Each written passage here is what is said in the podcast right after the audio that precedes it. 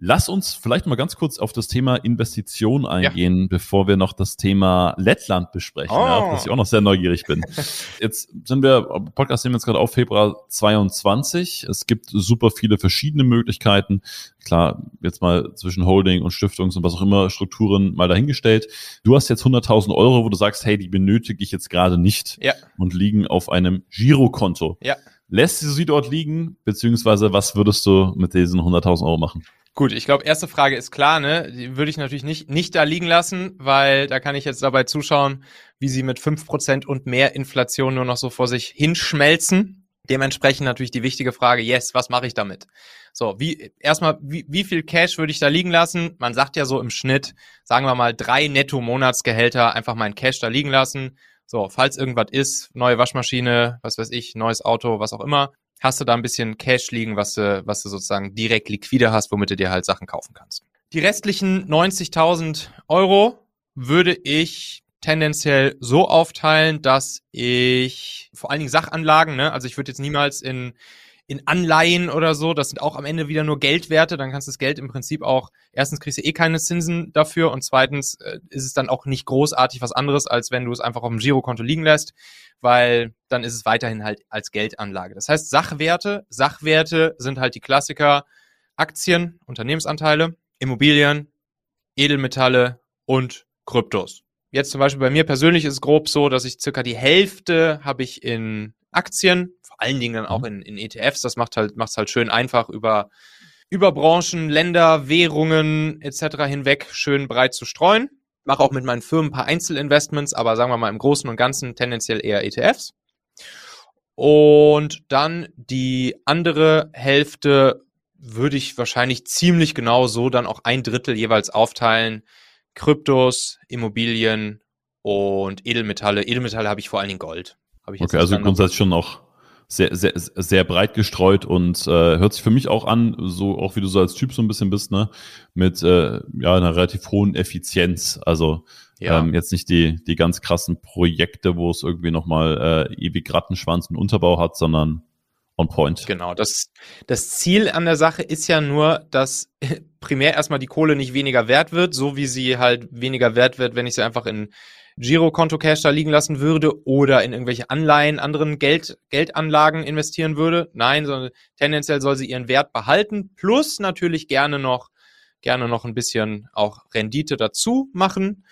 Und dann kann man das natürlich genau so entsprechend so ein bisschen verteilen. ETFs, vielleicht Dividenden ausschüttende ETFs, dann bist du halt bei einer Rendite von, sagen wir mal, drei bis sechs Prozent pro Jahr dann Immobilien, keine Ahnung, kommt natürlich komplett drauf an, wo und ob man es vermietet und so weiter und so fort. Kann man nicht über einen Kamm scheren. Dann Gold äh, hat im Prinzip keine große Rendite. Das ist hauptsächlich einfach nur erstmal Wertspeicher. Das ist die ganz sichere Bank. Das ist das, was du hoffentlich nie im Leben dann mehr angreifen wirst, dieses Gold. Und dann Kryptos, da hast du natürlich dann mehr Möglichkeiten, kannst entweder einfach nur, was weiß ich, Bitcoin, Ethereum kaufen oder du wagst dich dann halt ein bisschen weiter vor in Richtung DeFi und da hast du dann ja teilweise bis hin zu astronomischen äh, Renditen, die es da teilweise gibt. Haben wir auch ein paar Folgen im Machen-Podcast drüber gemacht. Da gibt's ja teilweise, teilweise 80.000 Prozent und solche Geschichten. Mhm. Also das ist dann schon natürlich die, die crazy Variante. Aber das macht halt auch Spaß, ein kleines bisschen so auch mal da auszuprobieren. Ja. Auch da, ne, ich glaube, ich habe einen Blogartikel von dir dazu gelesen, ähm, auch einer der, der letzten, ähm, definitiv zu empfehlen. Äh, lieber Michael, letztes großes Thema für heute, äh, Lettland. ja. ja. Du kommst aus dem Rheinland, warst äh, eine Zeit lang in Hamburg, wohnst jetzt in Wien ja. und hast eine Art, äh, ja, was ist es eigentlich? Zweitwohnsitz, Office, äh, Heimat von wem auch immer äh, mit Lettland. Ähm, magst du da ein bisschen was dazu erzählen? Ja, gerne. Also ja, Lettland, da haben wir, ein, haben, wir ein, haben wir ein Haus an der Ostsee im schönen Fischerdorf Paviloster, was mittlerweile auch immer mehr zu einem ich sag mal, auch zu so einem, ja, auch zu so einem Surferdorf, so, schon so ein bisschen so, so ein hippes, so ein, so ein hippes Ostsee-Baltikum-Dorf wird so. Also jetzt eigentlich ist es fast schon kein Fischerdorf mehr, sondern eher schon Touri-Dorf. Und ja, da haben, wir, da haben wir ein Haus, das ist halt wunderschön. Da hängen wir dann auch immer ein paar Monate des Jahres rum. Wir haben noch ein anderes Studio neben dem hier, das sieht ein bisschen anders aus. Und wenn man Videos von mir sieht bei LinkedIn oder so, wo ich so einen Holzhintergrund habe, dann weiß man immer, aha, das war in Lettland. Ja, das ist halt einfach der, der schöne Kontrast zu Wien jetzt hier. Wien, Großstadt, geile Stadt, Stadtwohnung und dann eben auf dem Land, da oben am Arsch der Welt in, in Lettland mit Strand direkt vor der Tür. Unser Ostseehaus und das ist irgendwie auch vom, vom Lifestyle so, finde ich das ganz cool, das so ein bisschen gemixt zu haben. Wir waren während, während Corona, meine Freundin Paula und ich, wir waren eigentlich ja ziemlich lange im Wohnmobil unterwegs, haben unsere Wohnung in Hamburg gekündigt und dann haben wir irgendwann uns überlegt, hm, jetzt nach zwei Jahren mehr oder weniger im Wohnmobil, müssen wir mal irgendwie auch wieder so ein bisschen sesshafter werden. Dann haben wir uns überlegt, wo wir hinziehen. Haben gesagt, Wien hat uns schon immer gut gefallen, sind nach Wien gezogen. Offiziell, das ist jetzt unser offizieller Hauptwohnsitz hier in Wien. Äh, aber Lettland, ja, kannst du sagen, im Prinzip wie so eine Art Zweitwohnsitz, wo wir dann auch viele Monate des Jahres dann verbringen. Wie, wie macht ihr das so infrastrukturell? Also wie oft fahrt ihr dahin? Wie, wie verbringt ihr da, da Zeit? Äh, ich nehme an, du hast das, das WLAN dort ausgecheckt, weil glaube, hören auch viele zu Unternehmer, die sagen, naja, äh, Ortswechsel ist definitiv mein Thema, einfach um die Birne ein bisschen zu erweitern. Äh, viele sagen, okay, deutschsprachiger Raum ist natürlich auch nicht immer das schönste Wetter oder Großstadt, ich möchte mal was anderes sehen. Äh, kannst du da noch so ein bisschen dein, dein Mindset oder deine Gedanken zu teilen, wie, ja. äh, wie ihr das so gemacht habt? Ja, ja, super gerne. Zunächst mal, Wien hat auf jeden Fall deutlich geileres Wetter als die meisten deutschen Städte so.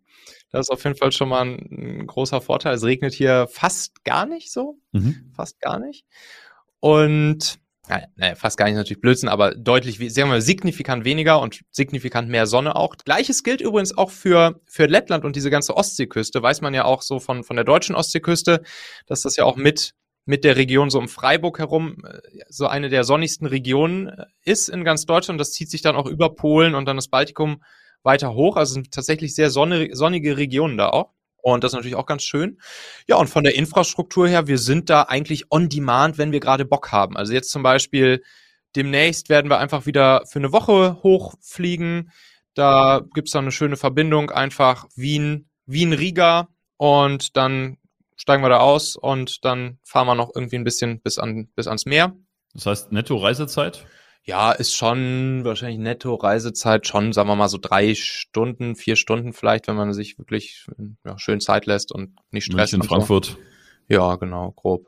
Ja, und im Prinzip das Setup an beiden Orten. Studio, Kamera, Mikrofon, Herd, Bett, Bad. und Strand. Und ja, Strand haben wir jetzt in Wien leider nicht, den haben wir nur in Lettland. Ja. Mhm. Aber ansonsten so die anderen Sachen, die man so zum Leben braucht, die haben wir halt im Prinzip an beiden Orten. Und dann ist es halt ganz schön, dass man immer so ein bisschen hin und her switchen kann, wie man halt gerade Bock hat. Ja, dann kann man da schön entspannen. Also wer Bock hat, mal in Lettland vorbeizukommen, Pavilosta, mhm. gerne, gerne einfach mal bei LinkedIn schreiben oder Bescheid sagen. Und dann gibt's auf jeden Fall einen leckeren lettischen ja, nee, lettischer Wein, den, der ist nicht so genießbar. Dann nehmen wir einen Österreich, österreichischen Wein mit nach Lettland und dann gibt's österreichischen Wein in Lettland. Äh, und, und dazu, warte mal, heißt es nicht 16er Blech in, in 16er Wien? Blech, genau, ja. Das ist das Otter, Otterkringer, Otterkringer Dosen, ja, genau. Ja, okay, ganz okay. genau.